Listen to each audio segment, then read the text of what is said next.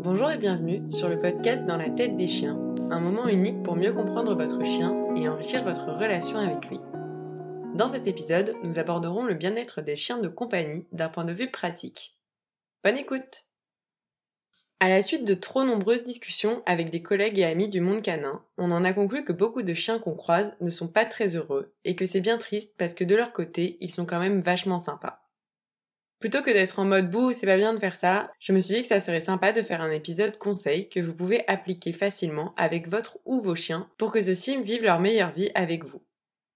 Il y a forcément des situations qui manquent, mais j'ai essayé de faire la liste la plus complète de ce que je vois le plus souvent et des conseils que vous m'avez donnés sur Instagram et sur Facebook. D'ailleurs, pour commencer cet épisode, je me permets de vous rappeler que personne n'est parfait et que ça nous arrive à tous d'être débordés émotionnellement et de faire de la merde avec son chien. Même si lui hurler dessus ou lui taper dessus, ça c'est vraiment non. Mais moi aussi, ça m'arrive de lever la voix de façon totalement injuste dans un moment où j'ai eu peur et de me sentir bien con après. Personne n'est parfait, mettez-vous bien ça dans la tête. Mais je pense qu'il faut avoir la meilleure théorie possible pour avoir la meilleure pratique possible. Donc plus les bons conseils seront dans votre tête, moins vous aurez tendance à faire des bêtises avec votre chien. Bref, on va commencer par le conseil avant adoption. Il est important, avant d'adopter votre chien, de regarder votre mode de vie. Vous êtes actif ou plutôt en mode larve? Vous bossez de chez vous ou vous êtes absent 8 heures par jour? Vous avez du temps à consacrer à un autre être vivant? Vous avez assez d'argent pour survenir à ses besoins niveau bouffe, mais aussi pour toutes les urgences veto qu'on ne prévoit pas et qui coûtent une blinde? Pensez l'adoption, c'est la meilleure chose à faire et surtout vous demandez est-ce que votre volonté d'adopter un chien est totalement égoïste ou est-ce que vous pouvez accueillir un autre être vivant et respecter ses besoins? Choisir son chien selon son mode de vie et se faire accompagner par un éducant positif dès le projet d'adoption devrait être la base pour tout le monde. Si vous adoptez en élevage, renseignez-vous sur les bons élevages et prenez le temps de discuter avec l'éleveur sur est-ce que la race est adaptée à votre mode de vie et aussi quel individu vous correspond le mieux. Bref, prenez le temps de cogiter avant l'adoption et de vous faire accompagner plutôt que d'adopter sur un coup de tête et de vous retrouver débordé parce que votre chiot adopté il y a deux semaines n'est pas propre ou que vous avez zéro temps pour promener convenablement votre chien. Une fois que vous avez adopté votre chien, il va falloir penser à l'organisation de l'espace. Proposez plusieurs couchages dans différents endroits et de différents types.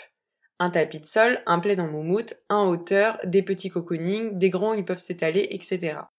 L'idéal, c'est d'en mettre un dans chaque pièce si vous avez de la place. Le choix, c'est vraiment très important pour les chiens, particulièrement lorsqu'ils sont plusieurs. Ne comptez donc pas un lit pour chaque chien, mais au moins un en plus à ajouter à votre nombre de chiens. Évitez d'ailleurs de mettre le couchage dans les lieux de passage. Quand un chien dort, c'est comme nous, il doit absolument être tranquille. Donc pas de papouille quand il se repose dans son coin, pas d'enfant qui vient le réveiller. D'ailleurs, essayez de respecter au mieux son rythme de sommeil. On fait coller toute la vie de notre chien à nos horaires, mais vous verrez que parfois, votre chien a plus besoin de dormir que de se promener, et du coup il faudra décaler l'heure de la promenade.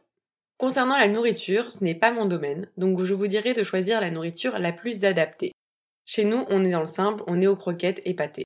Pareil pour la team pour ou contre gamelle, perso, je m'en fiche, là-dessus chacun fait comme il peut. Si votre chien a tendance à s'empiffrer, rendez ce moment un peu plus compliqué et ludique, avec par exemple une gamelle anti-glouton ou en cachant de la nourriture dans des petites boîtes ou dans des jouets faits pour. Vous pouvez également distribuer sa ration de croquettes pendant les promenades ou dans des tours, etc.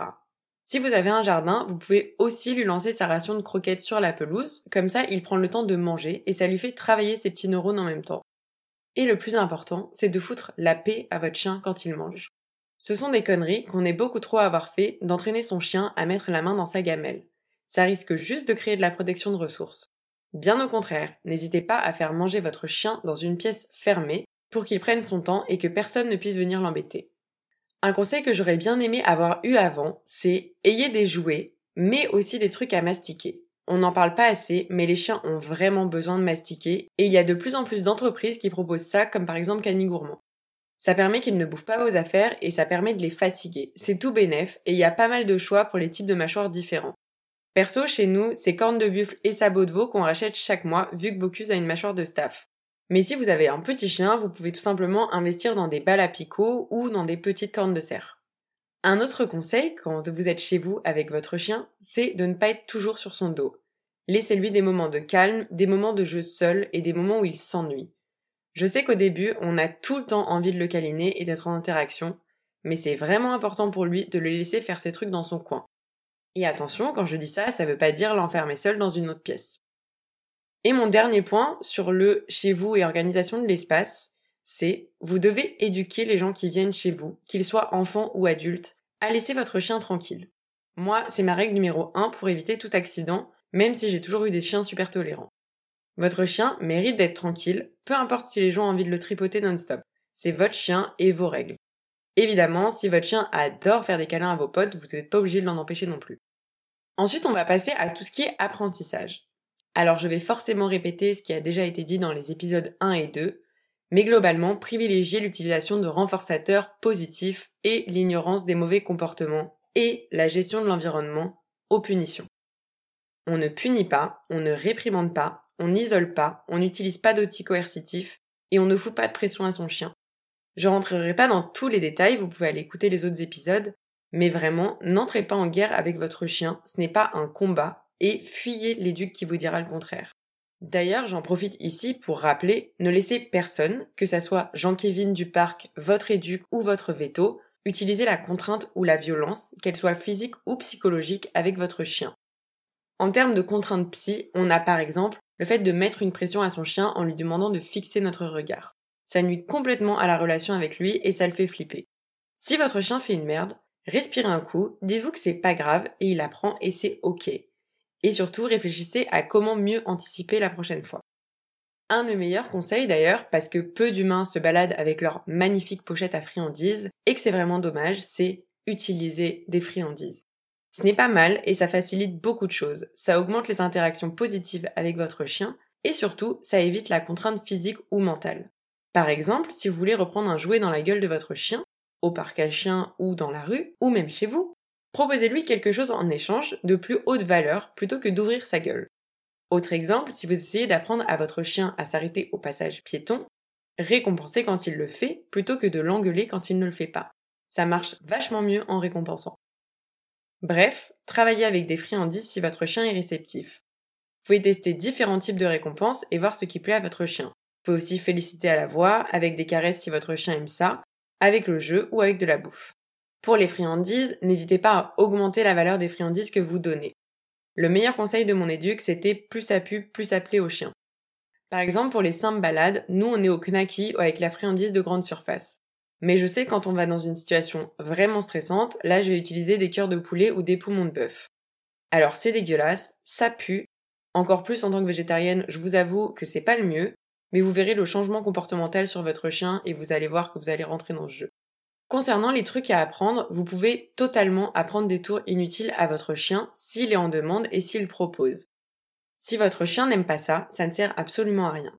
Pour moi, les apprentissages les plus importants, c'est que votre chien apprenne à être détendu en balade, qu'il puisse gérer la solitude, qu'il soit propre, qu'il ait du rappel, qu'il ne vous fasse pas voler en balade, qu'il s'arrête au passage piéton, qu'il gère ses émotions et surtout, mais surtout par-dessus absolument tout, vous devez avoir une bonne relation avec lui. C'est vraiment de là que tout part. Si vous arrivez à ça, vous avez tout pour une cohabitation super cool pour vous et pour lui. Le reste, c'est du futile.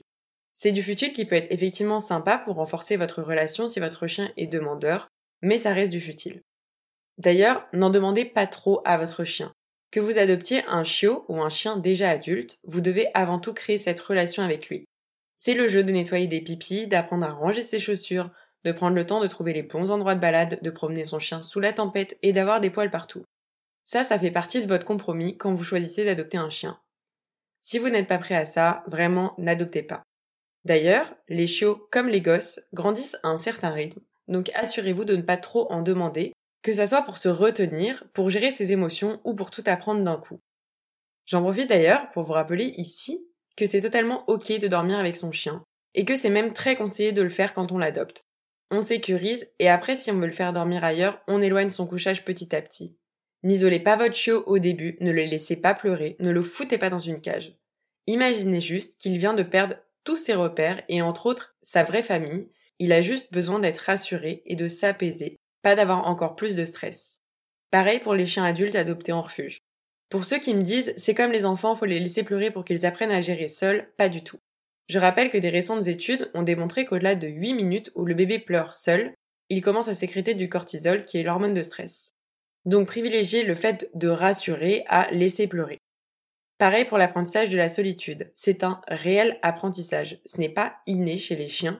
Et si vous bossez ça progressivement et positivement, vous aurez de meilleurs résultats que si vous le laissez seul pendant 8 heures directes et que vous finissez avec une cage et ou un collier électrique parce qu'il n'a aucune gestion de la solitude. On va ensuite parler des balades. Alors mon premier conseil, c'est déjà balader votre chien. On ne le dira jamais assez, le jardin n'est pas une balade. Ça aide pour le pipi du matin et du soir, on est d'accord, mais ça ne remplacera jamais une vraie promenade, en libre ou en longe, au rythme de votre chien. D'ailleurs, vous n'êtes pas obligé d'attendre les trois mois du show pour le sortir. Faites juste attention à ce qu'il bouffe pas des trucs dans la rue qui traînent et qu'il soit en contact avec des chiens vaccinés. Pendant la balade, il est vraiment important de respecter son chien. Ayez des outils non douloureux. Donc pour le speech sur les outils coercitifs, vous pouvez aller voir les épisodes 3 et 4. Et surtout des outils qui lui permettent de répondre à ses besoins. Harnais ou collier plat s'il ne tire pas et que vous non plus. Laisse assez longue pour qu'il puisse renifler tranquillement. Il est vraiment important de marcher à son rythme et vous que vous vous détendiez, particulièrement si votre chien est resté enfermé toute la journée. C'est son moment, pas le vôtre. Ne pressez pas votre chien lorsqu'il fait ses besoins. Franchement, c'est complètement injuste de faire ça et personne n'aimerait ça. Apprenez à prendre votre temps, à regarder votre chien pendant la balade, plutôt que de juste tirer sur la laisse. Il est un être vivant beaucoup trop sympa au bout qui mérite vraiment d'être respecté. Détendez la laisse lors des rencontres, souvent on crée nous-mêmes la pression de notre chien. Si votre chien est réactif, équipez-le d'une muselière et d'un canicode, et n'hésitez surtout pas à verbaliser aux gens que vous ne voulez pas que vos chiens se croisent. Mais si votre chien est ok congénère, détendez-vous et détendez la laisse, supervisez mais ne soyez pas intrusif tant que ça se passe bien. J'en profite aussi pour dire mettez une laisse à votre chien s'il n'a pas de rappel, plutôt que de l'engueuler dès qu'il est un peu loin ou de laisser quelqu'un d'autre gérer votre chien. Je vais en décevoir beaucoup, mais vous êtes rarement plus intéressant que l'environnement, et c'est normal que votre chien soit attiré par les odeurs et les congénères. Pendant les balades, respectez les préférences et peurs de vos chiens. Si votre chien n'apprécie pas ses congénères, vous pouvez bosser là-dessus, évidemment, de façon progressive et positive, mais vous pouvez également respecter le fait que votre chien n'a pas forcément envie de se coltiner d'autres chiens. Et donc, évitez les parcs à chiens, les interactions forcées en laisse tendue, etc. Privilégiez les balades dans le calme et sans stimulation inutile. J'en rajoute d'ailleurs une couche, mais évitez les écoles du chiot, les parcs à chiens et les centres d'éducation qui pratiquent l'immersion. La socialisation, ça doit vraiment se faire progressivement, c'est-à-dire pas trop de chiens et des chiens bien codés. La socialisation ne sera jamais de l'immersion. D'ailleurs, quand je parle de chiens bien codés, ce n'est pas juste éviter les chiens qui essaient de bouffer le vôtre. Ça marche aussi pour l'évitement des chiens qui montent à balle en excitation et qui n'arrivent pas à décrocher. Donc si vous voulez aller en parc à chiens, vous pouvez si il n'y a pas trop de chiens et que ce sont des adultes bien codés. Pour les citadins ou les gens qui veulent absolument emmener leurs chiens au marché ou dans les transports, réfléchissez à la meilleure option pour le moins stresser votre chien possible. On ne pratique pas l'immersion, on y va très doucement, on respecte chaque étape et évidemment on ne rajoute pas un collier étrangleur dans le tas. Si votre chien est stressé par le bruit et la foule, évitez les balades dans les milieux de surstimulation. Détendez la laisse et armez-vous de vos meilleures friandises. Mais ne le traînez pas quelque part parce que ça vous fait plaisir à vous. On va maintenant passer aux conseils plus généraux, mais aussi du coup les meilleurs conseils. Le premier, c'est apprenez à observer votre chien. On n'a pas besoin d'une thèse en éthologie ou d'une formation d'éduc pour commencer ça. Évidemment, le mieux, c'est de vous faire accompagner pour savoir où poser ses yeux et comment interpréter les comportements. Il y a aussi des formations courtes et accessibles sur la communication canine que vous pouvez suivre pour avoir les bases. Qu'on en dise ce qu'on veut, moi, c'est le bouquin de Tori Drugas sur les signes d'apaisement qui a bouleversé ma vision des chiens et je le conseille à tout le monde. Alors, ce n'est pas le bouquin le plus complet que j'ai lu, mais c'est vraiment une super base si vous débutez. Les chiens ont un langage non verbal extrêmement fourni, ils nous disent absolument tout dans leur posture et leur mimique. Donc le meilleur conseil, c'est observer votre chien. Ça vous aidera à connaître ses préférences et ses peurs, à savoir s'il consentit ou non à des interactions et ou situations, s'il est à l'aise dans les interactions avec les chiens et avec les humains.